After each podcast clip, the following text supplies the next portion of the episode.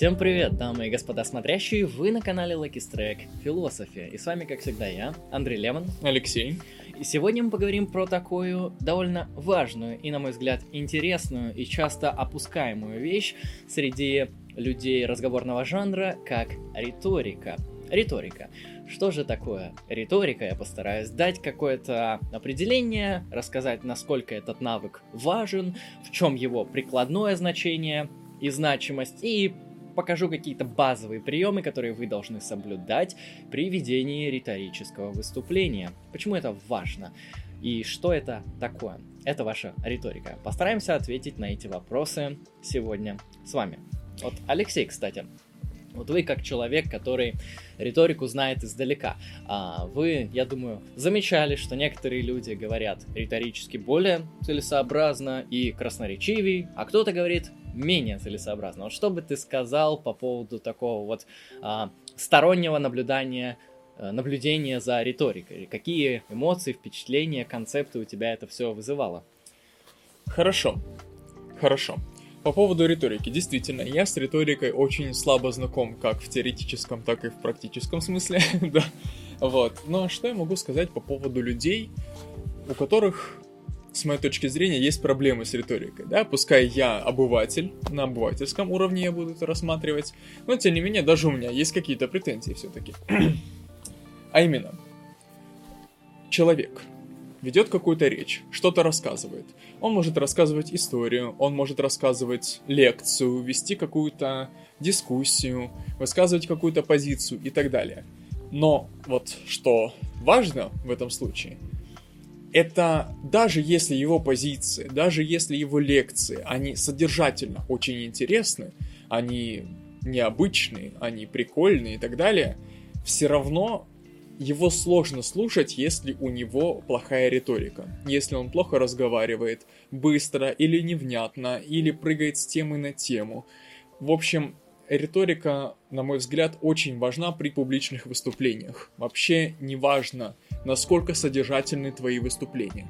Причем, действительно, свои выступления, они могут быть почти бессодержательные, но риторически автор и, получается, ведущий могут вытягивать выступление полностью, вот как некоторые, скажем так, блогеры красного марксистского толка могут нам пред предлагать различные, а, отчасти пустые, отчасти бессвязные концепции, но ввиду своей риторической подкованности и грамотности, они поднимают уровень своих выступлений на достаточно большую позицию, в связи с чем их смотрит достаточно приличное количество людей. Вот, помимо публичных выступлений. Еще риторика очень важна в личном общении.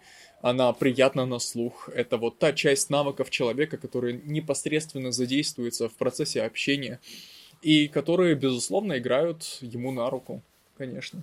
Я здесь с тобой абсолютно согласен, потому что очевидно, что человек, который говорит ясно, четко, артикулированно, красиво, делает различные интонации, ставит акценты и, самое главное, паузы, они тоже играют свою риторическую роль. А, разбавляя таким образом свое выступление публичного характера, оно, кстати, может быть не обязательно за кафедрой, перед публикой. Оно может происходить как раз-таки на радиопередаче, во время стрима, во время видеоролика или где угодно еще. Ну и, как показал Алексей, в личном общении. То есть риторика это не что-то настолько узкое, что применимо только там, не знаю, один-два раза в год или четыре. Это тот навык, который поможет вам э, показывать себя с лучшей стороны во многих и многих ситуациях. Это можно провести такую интересную аналогию со спортом. То есть вы, например, занимаетесь спортом, у вас э, очень высокие нормативы в той или иной какой-то деятельности, вы, возможно, там мастер спорта или кандидат в мастеры спорта, и соревнования у вас могут проходить два раза в год, может быть, максимум три, в общем, не часто.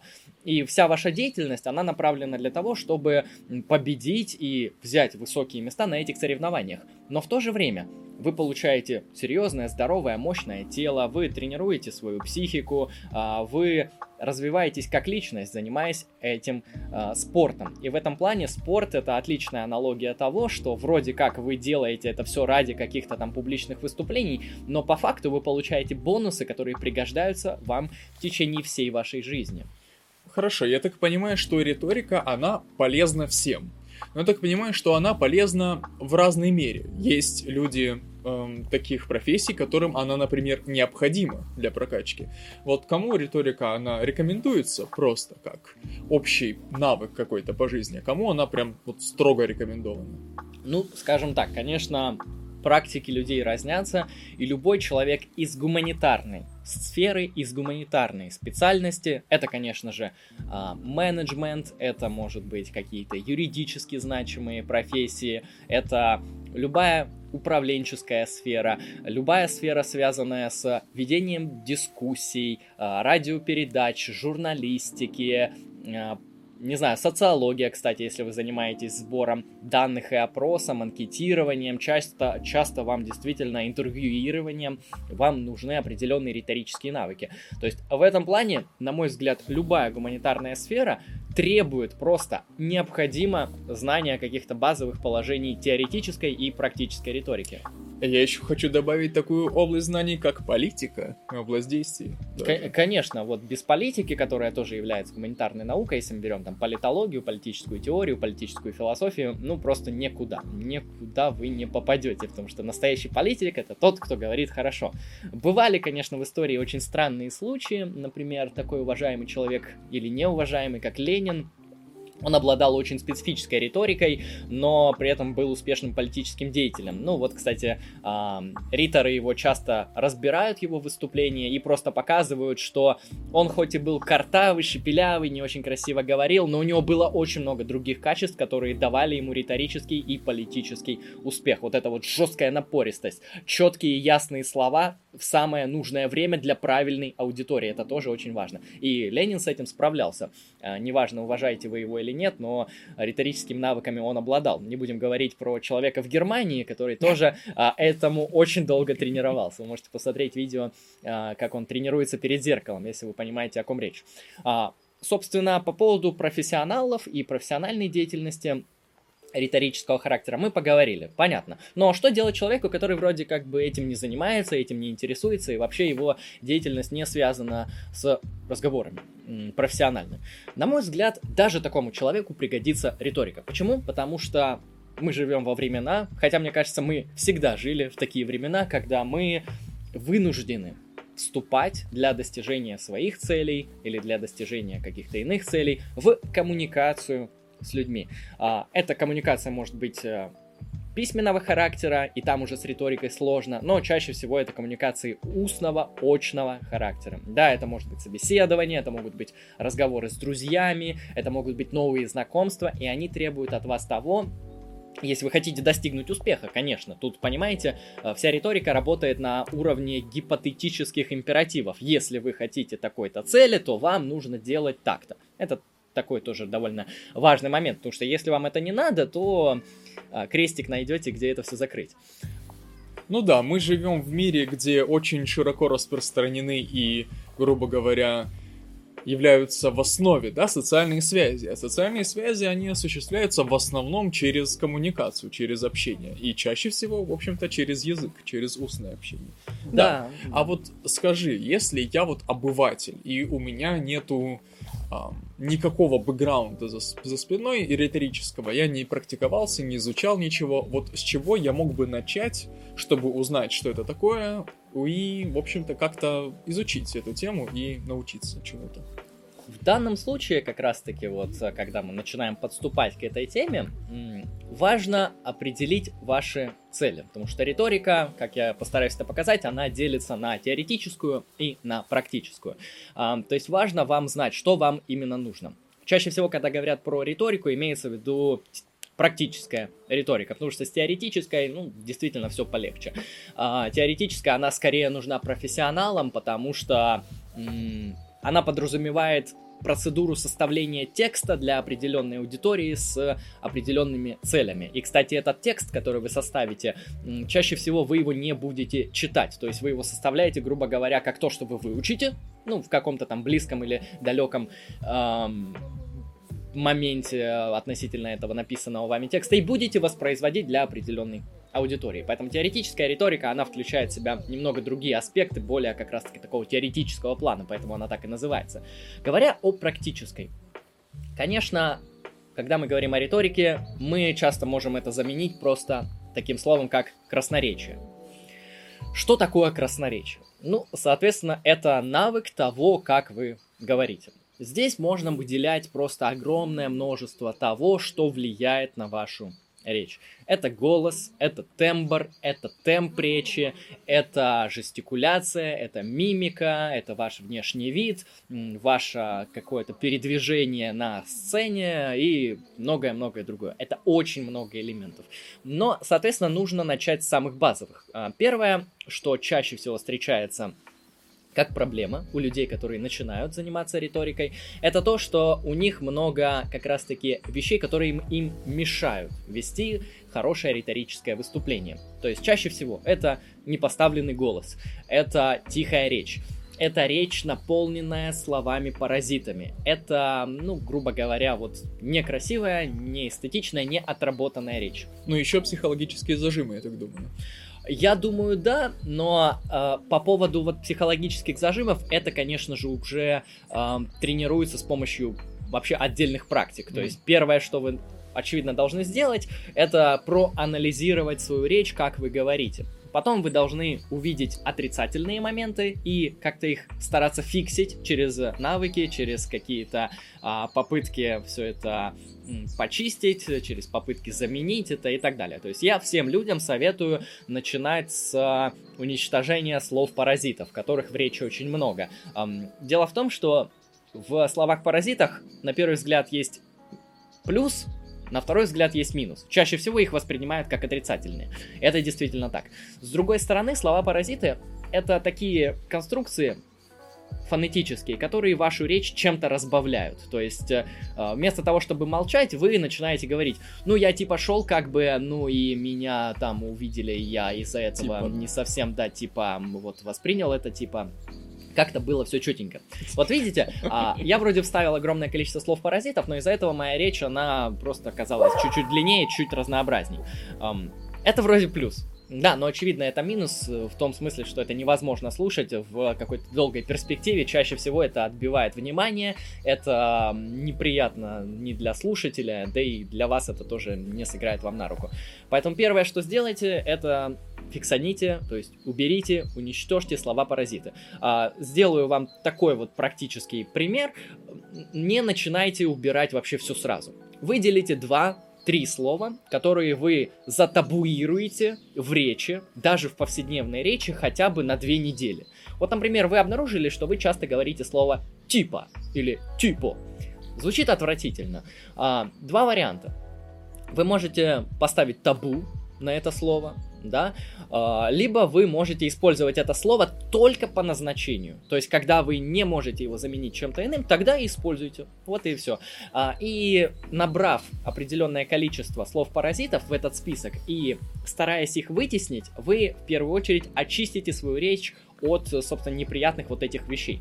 А, вам будет сначала тяжело, ваша речь замедлится, ваша мысль будет стопиться, вот э, втыкаться в какие-то такие, э, не знаю, барьеры, когда вы будете, знаете, вот у вас начинается красивое предложение, в котором вы хотите высказать, как устроен мир, а потом и вы типа, и потом, да, начинается вот это ступор э, встаете, но ничего страшного. Со временем вы привыкнете. Не нужно говорить очень быстро, если вы только начинаете, потому что мысль, я как замечал, в голове она работает примерно таким образом, что вы начинаете воспроизводить что-то, и у вас мозг, он как бы рендерит новые конструкции, новые слова, и пока вы говорите одну фразу, уже где-то там создается вторая, и вы ее уже проговариваете. В этом плане нет никаких проблем, иногда просто делайте паузы, не бойтесь. А, да, Но... собственно, первый совет, запомните, убираем слова-паразиты. Слова-паразиты, как я понимаю, это бессодержательные слова. То есть, например, слово типа, да, мы можем употребить это слово в соответствии со значением. К примеру, мы можем сказать это значит была ситуация такого типа, да, при котором есть АБЦ. Или мы можем сказать как-то иначе. А бессодержательное это вот когда я типа говорю примерно так, знаешь, вот так вот, как обозначает mm-hmm. типа вот различные вещи. вещи. Да, да, где это слово, оно буквально ничего не значит. То есть как это определить, довольно легко. Если вы уберете это слово из вашего предложения или из вашей речи, из вашего выступления. Изменится ли смысл? Потеряется ли смысл? Ну, если нет, то это действительно было эм, использовано как слово паразит и не более. Э, в этом плане когда вы убираете какие-то слова и вы видите, что теряется смысл, теряется значение, теряется полностью семантика, тогда, конечно, вам придется его оставлять. Это тоже важный маркер. Угу. Я еще хочу сказать вот по поводу того, как в голове рендерится, в кавычках, да, последующие предложения, которые вы собираетесь высказать и которые вы хотите высказать. Иногда бывает так, да довольно часто, можно сказать, особенно у человека неопытного, у которого происходит некоторая рассинхронизация да, этих параллельных процессов. Да? К примеру, может происходить так, что человек думает медленнее, чем требуется для того, чтобы высказать какую-то мысль. Именно поэтому зачастую используются слова-паразиты, используются водные конструкции, такие водянистые, да, не очень требующие а, как бы своего присутствия, вот как бы, да, своего присутствия в этом предложении, в этой речи и так далее. Или, например, работает слишком быстро, и тогда мы сталкиваемся с другой такой ситуацией, с другим феноменом, таким как бессвязная речь, да, прыгающая речь, по темам прыгающая, потому что человек хочет высказать что-то, в этот момент, пока он это высказывает, у него уже прорендерилось на три шага вперед, и он может какой-то шаг пропустить, забыть, пока договаривает. Перескочить. Или не, да, или не договорить и перескочить уже к чему-то. И это все, я не знаю, фиксится ли, но, по крайней, по крайней мере, прорабатывается именно практикой, да, то есть э, постоянным, в общем-то, практикованием в том, чтобы говорить, рассказывать что-то, вести какую-то речь, о чем-то обозначать свое внимание и так далее. Вот это сейчас была, если что, бессодержательная водная конструкция, бессмысленная для того, чтобы мне сориентироваться, что сказать дальше. Да, так сказать, на практике. Вот, в общем-то, по итогу можно сказать, что это фиксится часто практикой, да, но наверняка есть еще и какие-то теоретические, теоретические методы для этого. Конечно, практическая часть фундаментально важна, просто потому что я напомню, что риторика это не совсем наука. Это прикладной навык, это ремесло по Аристотелю, это скилл, да, то есть когда вы приходите в школу кулинарии, там, конечно, есть своя теория, да, там не нужно пересаливать предметы, не нужно мороженое добавлять к мясу и так далее. То есть определенная, конечно, теория в этой всей прикладной деятельности есть. Но самое важное это, конечно, соответственно, практика, потому что без практики без постоянной отработки и нарабатывания определенных навыков это все работать не будет. То есть тут нету места для какой-то истины, для доказательства, потому что это абсолютно прагматичный прикладной навык. Это как, знаете, чувство стиля. То есть нельзя сказать, что этот человек истинно э, хорош с точки зрения стиля, а, или истинно не хорош. То есть можно сказать, что этот стиль хороший, этот стиль там плохой по таким-то критериям, да, которые там откуда-то следуют. С риторикой абсолютно точно так же, это абсолютно прикладной навык. Всегда помните об этом. А, и почему я это сказал? Потому что часто люди, которые занимаются риторикой, они иногда уходят в крайности. Они, ну, не всегда, и часто это полезно, но они в какой-то момент начинают слишком строго следовать тем или иным прикладным правилам, и часто это доходит до какого-то, знаете, такой формы роботизации, да, когда человек просто выучил а, какие-то нормы того, как ему говорить красноречиво, вроде как бы он это все воспроизводит и говорит, но выглядит это все равно не живо, не наполняется вот его внутренними состояниями и а, его интенциями того, что он хочет донести. Это часто, кстати, можно наблюдать в блогерской среде, в блогерской деятельности, когда некоторая совокупность блогеров, они говорят примерно с похожими интонациями, с примерно вот похожими подходами к разговору, и это действительно любопытно. Это я бы даже обозначил как э, форма социолекта, потому что люди, они в различных своих практиках, там юристы, экономисты, философы, радиоведущие, они вырабатывают определенные как раз-таки навыки и стили, которые соответствуют именно их профессии и успешно реализуются именно в их сфере деятельности. Но дело в том, что блогеры, они не особо чем-то отличаются, это тоже такая сфера деятельности, где есть свои определенные правила того, как люди лучше воспринимают их контент, и поэтому часто, да, мы действительно видим, что особенно популярные блогеры, особенно в каких-то одних рамках, это могут быть блогеры-обзорщики, блогеры, там, не знаю, научпоперы, блогеры-стримеры и так далее, мы видим, что у них как-то вот по жанровой структуре, по тем методам, которые они используют, часто у них это все повторяется и комбинируется. Это тоже важно учитывать. Всегда смотрите а, при обучении на какие-то образцы, на тех людей, которые говорят красиво, потому что а, практические навыки, они именно так и изучаются. Вы наблюдаете за человеком, который делает этот навык на высоком уровне и пытаетесь подражать. Подражая, вы улучшаете свои навыки и уже становитесь сами экспертом, если достаточно хорошо это все проработали. А, собственно, мы не дали определение риторики. А, о чем мы говорим? Мы сразу вошли в дискурс, но кратко объясню. Риторика — это вещь, которая появилась довольно давно, ее концептуализировал Аристотель, историю риторики вы можете почитать отдельно. Я скажу основную цель а, и основную суть риторики. Риторика — это прикладной навык, это ремесло, искусство, как хотите называйте, которое имеет цель убедить аудиторию или донести мысль, или дони... ну, то есть какую-то цель для аудитории, которую доносит до, до нее оратор. Оратор. Оратор здесь очень важная фигура, потому что, собственно, он и есть тот агент, который все это создает. Итого у нас возникает несколько элементов. То есть риторика это не просто действие оратора. Это, собственно, оратор, его цель, которую он хочет донести до аудитории. Цель может быть различная. А, донести аргумент, выступить с научным докладом, прорекламировать вещь, призвать на политический митинг, что угодно. Цель часто очень широкая, зависит от ситуации. И, собственно, аудитория, которой ты доносишь эту цель. То есть три элемента. А, оратор, цель, аудитория. И в этом плане риторика, она и отталкивается от всего этого. А, оттуда и вытекают теоретические вот эти все моменты, связанные с жанровыми структурами, с тем, как вам надо выступать в той или иной ситуации, не надо и так далее. Поэтому риторика, кратко говоря, это искусство убеждения аудитории. Видите, какое лаконичное, приятное определение. Да, вот, кстати, по поводу жанровых различий. Можно их выделить на самом деле даже среди профессионалов в одной области, да, например, среди журналистов. Да, с одной стороны, может показаться, что журналистика — это деятельность, направленная на раскрытие какого-то, значит, персонажа, у которого берется интервью некоторое, чтобы раскрыть некоторые части его прошлого, личности и так далее.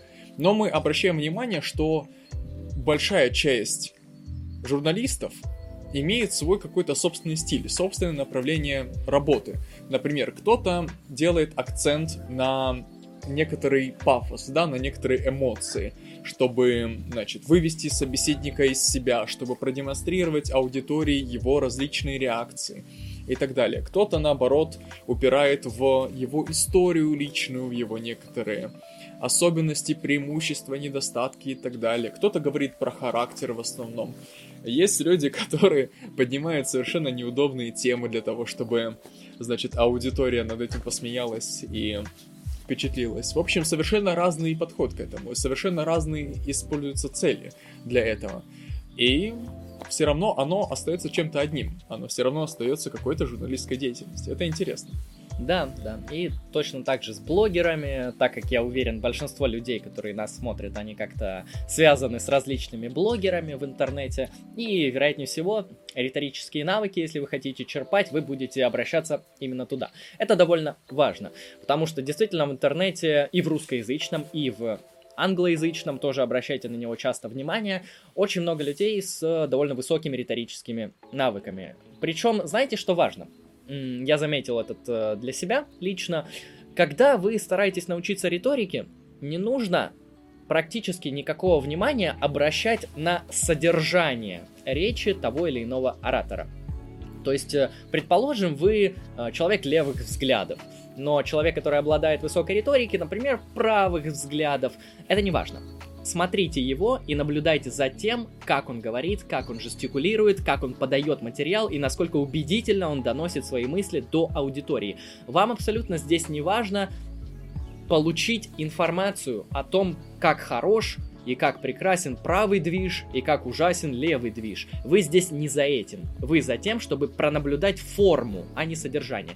Знаете, почему это важно? Потому что, исходя из статистики, вы можете ее посмотреть в интернете, риторическое выступление выглядит таким образом, что люди, аудитория, запоминает чаще всего, собственно, внешний вид оратора, а, то, каким образом он говорит, и только в самой меньшей степени, что именно он говорит. Это немного парадоксально, потому что цель риторики донести как раз-таки ту вещь, которую хочет донести оратор, но ей уделяется самое-самое а, малое внимание. И это всегда должен учитывать оратор. То есть э, на ваш успех в риторическом выступлении влияет далеко не подготовленный материал и прошаренность в какой-то теоретической части. Хотя это тоже.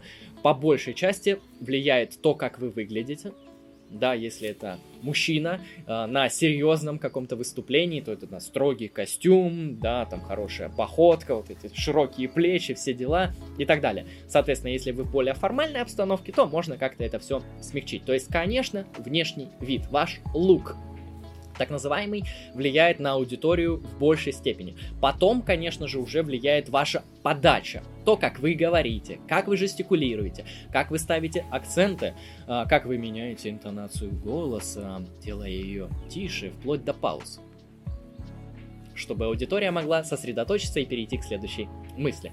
Это все является тоже довольно важным в большей части, не так сильно, как внешний вид оно все влияет.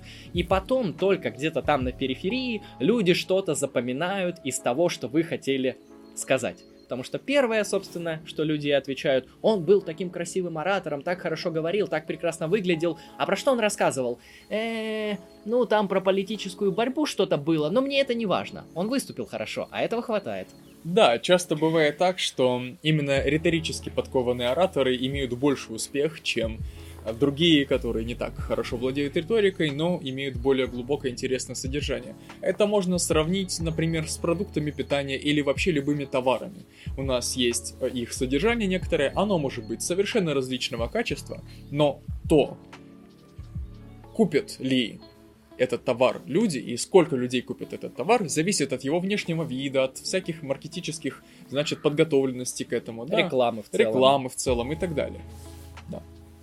Именно это все будет влиять на ваше выступление. Всегда помните об этом, что акцент делайте на внешний вид, на подачу и потом только на содержание того, что вы хотите донести. Желательно, конечно, отрабатывать все в максимальной степени, но, соответственно, статистика врать не будет, приоритет будет отдаваться первым двум. Соответственно, с понятием риторики мы определились. С тем, зачем она вам нужна, мы, в принципе, тоже определились. То есть, если вы хотите э, быть человеком, которого слушают, который бы хотел что-то интересное людям рассказать, донести, то это все вы должны оформлять соответствующими красивыми специальными навыками. И только тогда вас будет слушать, будут слушать. Потому что я видел огромное множество выступлений людей, которые являются экспертами в своей сфере. Они прекрасно разбираются в предмете. Но когда вы начинаете с ними общаться, либо лично, либо они выступают на каких-то конференциях, это невозможно слушать. Первые 10 минут вроде как-то ты еще пытаешься сосредоточиться, но потом ты просто засыпаешь, когда человек говорит монотонно, тихо, неинтересно, какие-то использует сложные слова, не проясняет. Это невозможно слушать, это ужасно. Или постоянно сбивается, постоянно вот как-то непонятно говорит, как-то смеется иногда не в тему, типа да, не да. может нащупать мысль долго и вот так немножко упорото, да. Да, то есть, э, конечно, старайтесь как-то получить какие-то базовые навыки, если вы занимаетесь гуманитарной деятельностью. Это вам сыграет на руку и для вашей научной карьеры, если вы ученый, и для вашей какой-то прикладной карьеры, если вы там журналист, юрист, экономист, человек, который выступает и общается с людьми. Да, менеджер, политолог и многое-многое другое. Философ тоже. А, далее. Давайте еще поговорим про практическую риторику, потому что именно это является такой фундаментально важным. А, конечно, всегда помните то, что это все можно добиваться всего этого, всего, что связано с практической риторикой, только навыками, только отработкой. То есть это будет все зависеть от ваших личных усилий, которые вы потратите на все это. Чтобы вам не было тяжело, попробуйте найти друзей и договориться с ними, например, в какой-то ситуации отрабатывать те или иные риторические приемы. Например, у вас есть партнер или ваш друг. Вы с ним идете гулять. Когда вы гуляете, вы с ним общаетесь. Попробуйте договориться с ним на время прогулки не использовать слова-паразиты. Ну, либо не использовать конкретные слова-паразиты. А если кто-то использует, то подкалывайте его за использование этих слов, соответственно. А, именно эта практика вот такого вот совместного договорного общения поможет вам с чего-то начать. Вдвоем всегда легче, а втроем тем более. Ну, самый банальный способ, вы можете также записаться на какой-то любой риторический кружок, которых всегда, я уверен, много в любом городе. Не знаю, как в деревнях, но в городах действительно такого полно. Можете посмотреть какие-то курсы в интернете, которые вот уже конкретно объяснят вам, как поставить голос, чтобы говорить нормально, а не непонятно как. вот, так что всегда есть эксперты, которые вам вот просто подетально все распишут. Поэтому практика практикой занимайтесь постоянно, да, найдите в этом интерес, сделайте из этого игру, развлечение, не делайте из этого работу, то есть вы просто как бы рофлите, это такое вот приколюха, да, прикол какой-то веселый, хобби, развлечение и так далее. Далее. А, помимо слов паразитов, которые мы обозначили, их нужно убрать из речи. А, вообще, также не забывайте, что речь, она выглядит как структура. Структура подразумевает, что в ней есть множество элементов. Эти элементы один влияет на другой. Именно поэтому это структура. Дело в том, что речь это не просто воспроизведенный фонетический текст, который вы либо читаете с бумажки, либо из головы выдумываете, это не важно. А, речь это краски, речь это полотно, в которой очень много элементов. Да, первое, с чего мы должны начать, это с постановки голоса. Поставьте голос. Э, я, конечно, не буду объяснять это подробно, как делать, но скажем так, у вас есть у каждого человека два крайних диапазона. А, там самый низ, самый низкий, самый низкий и самый высокий. Я не буду пародировать, но, в общем, есть высокий и низкий диапазон.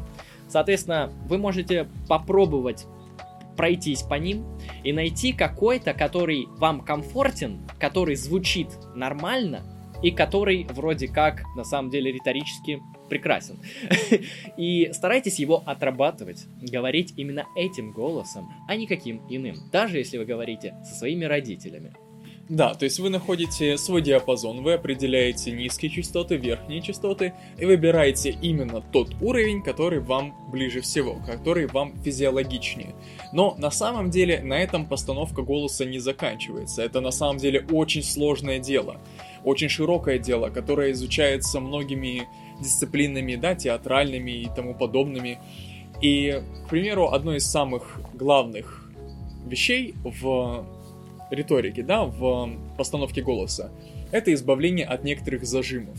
Это избавление голоса и вообще артикуляции и способа звукоизвлечения от некоторых природных, сформированных в процессе обучения, развития и так далее, зажимов. Что такое зажимы, я вам точно не скажу, но это некоторые неправильные привычки, да, в звукоизвлечении. Когда я, например, буду говорить вот так вот да, то есть я говорю немножко сжато, там, немножко странно, и звучит это упорото. Mm-hmm. Или я могу говорить вот так вот, и это будет не очень насыщенно, не очень полно, а потом я, значит, подключаю свою диафрагму, и голос начинает звучать немножко мощнее, немножко глубже и так далее. Вот. Такие технические моменты тоже присутствуют, их тоже надо фиксить, это уже немножко не риторика, не только риторика, скажем так. Ну, это Там... искусство вокала. Да-да-да, это вокал, да, это сцен речь, вокал и так далее далее. Поэтому для постановки голоса вполне можно пойти и на вокальные какие-то мероприятия. Да, да, абсолютно верно подметил Алексей, потому что зажимы это то, что нам действительно мешает при разговорах, особенно риторически оформленных. Предположим, мы справились с тем, что обнаружили, какой голос мы хотим отрабатывать, какой комфортен для вас и для аудитории и для ваших целей. Соответственно, вот, кстати, это важно для целей, потому что если вы приходите в аудиторию э, с целью донести какой-то призыв, да, может быть, политически радикального характера, то с милым, няшным голосом э, прекрасной дамы или э, великолепного мальца вы не достигнете своей цели. Вам нужен серьезный, напористый, агрессивный и мужественный голос. Вам буквально нужно впадать в состояние такого среднего гнева, чтобы по-настоящему уже люди вас слушали. Да, это тоже на самом деле очень интересная тема о состояниях различных эмоциональных, которые нужны.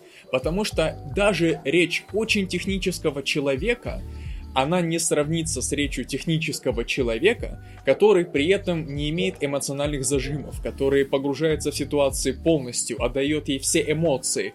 И эта энергетика, на самом деле, она чувствуется через интонацию, через силу голоса, через паузы. Она прям заряжает и воодушевляет. Именно на этом работают мощные ораторы, да, типа того же жителя Германии или некоторого товарища по имени Ленин. Да, да. Делайте на этом акценты, старайтесь обнаружить вообще все богатство употребления вашего голоса, ваших фонем и вашей речи. Каждый элемент играет роль, это важно, они все взаимосвязаны. Мы обнаружили, собственно, два момента. Первое – слова-паразиты и фильтр речи в целом, то есть я здесь еще добавлю, что не только слова-паразиты вы можете убирать, вы можете добавлять эпитеты, вы можете отрабатывать синонимы, вы можете предлагать какие-то вводные конструкции, которые будут позволять вам соответственно, разбавлять вашу речь. Это тоже очень важно, потому что помимо того, что вы из речи что-то должны убрать, вы должны много чего туда добавить. Да, потому что бывает, что у вас есть интуиция по отношению к какой-то теме, но вы совершенно не знаете, как ее выразить. Или вы плаваете, или вы ну, не совсем шарите в этой теме.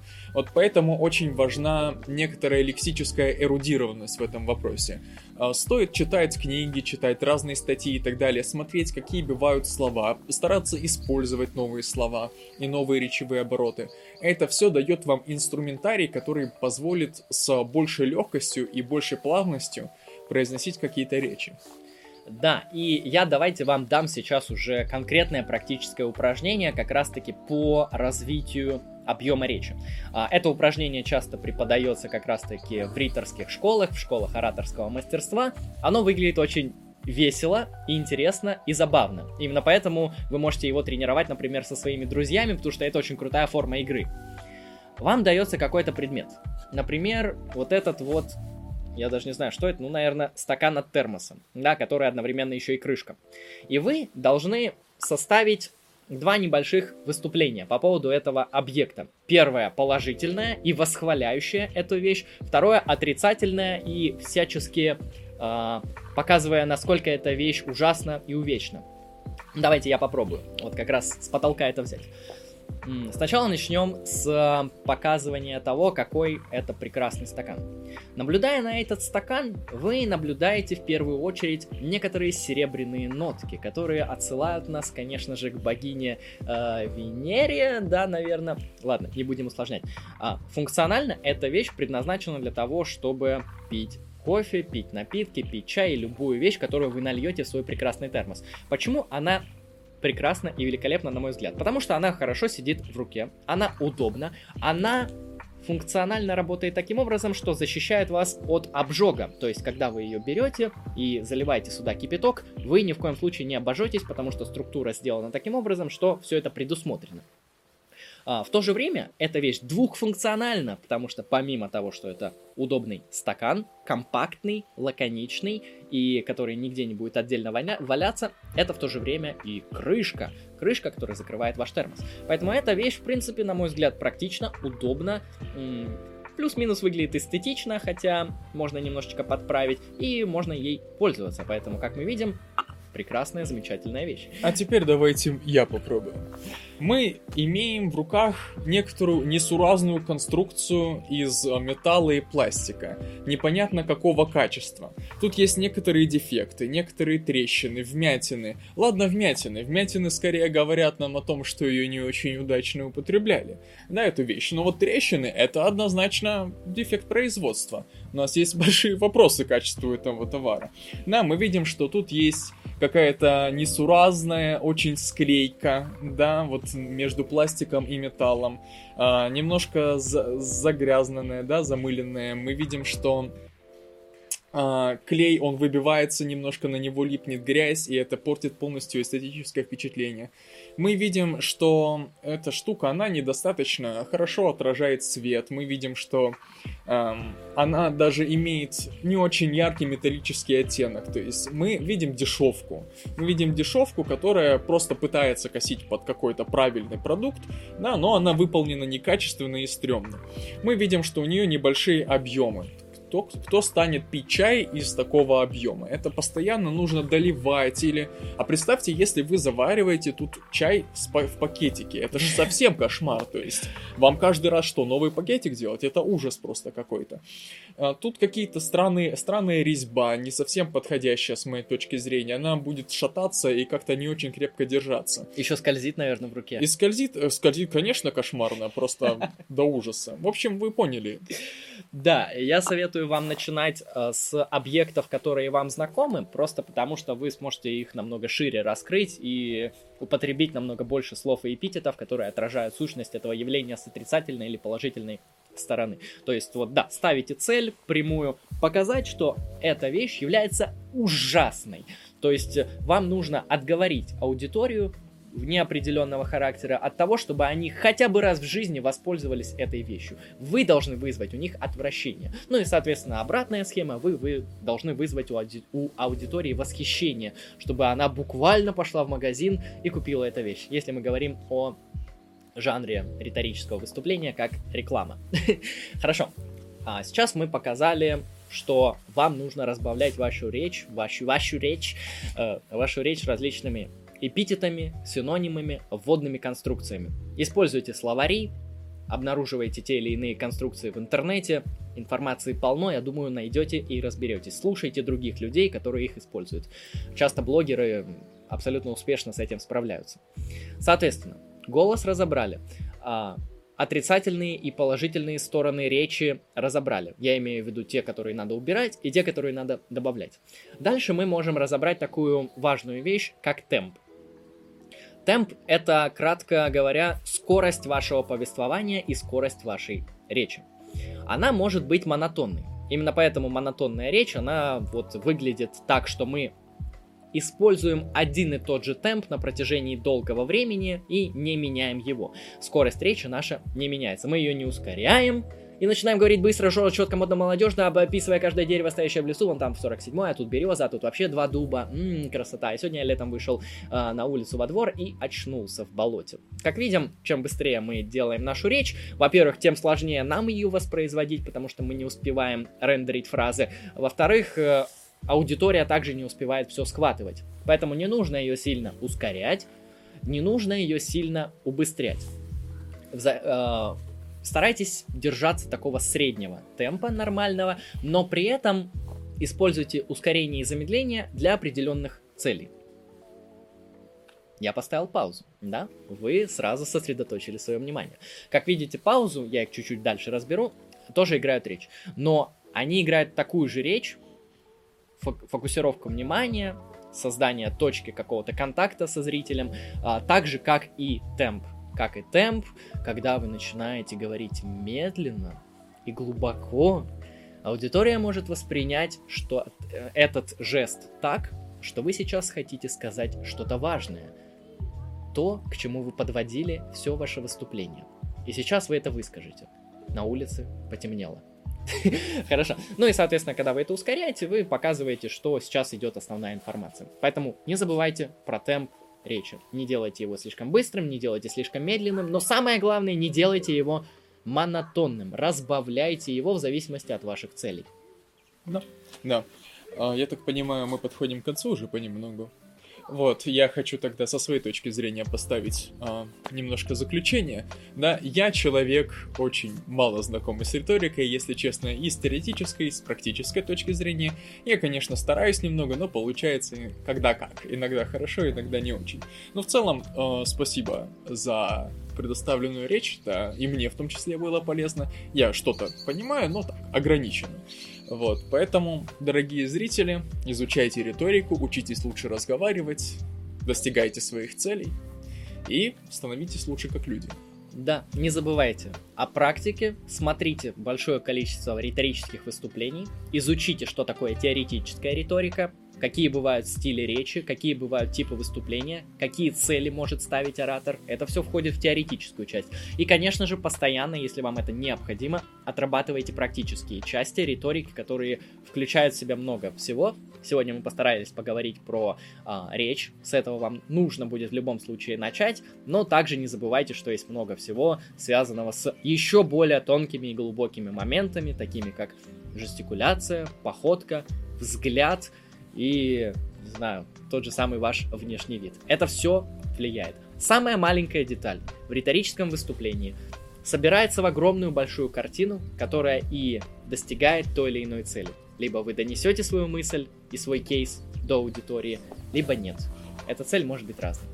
Спасибо за внимание, удачной вам практики. Напишите, как вам это выступление в комментариях.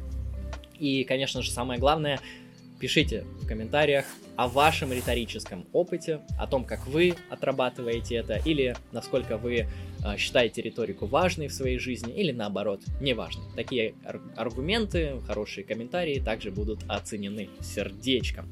Всем спасибо за внимание, уважаемые подписчики. Вы были на канале Lucky Strike Philosophy. С вами был я, Андрей Лемон. Алексей. Мы поговорили про риторику, дали некоторые практические советы. Поэтому развивайтесь, становитесь лучше в вашей гуманитарной сфере. Всем спасибо за внимание, всем удачи и всем пока.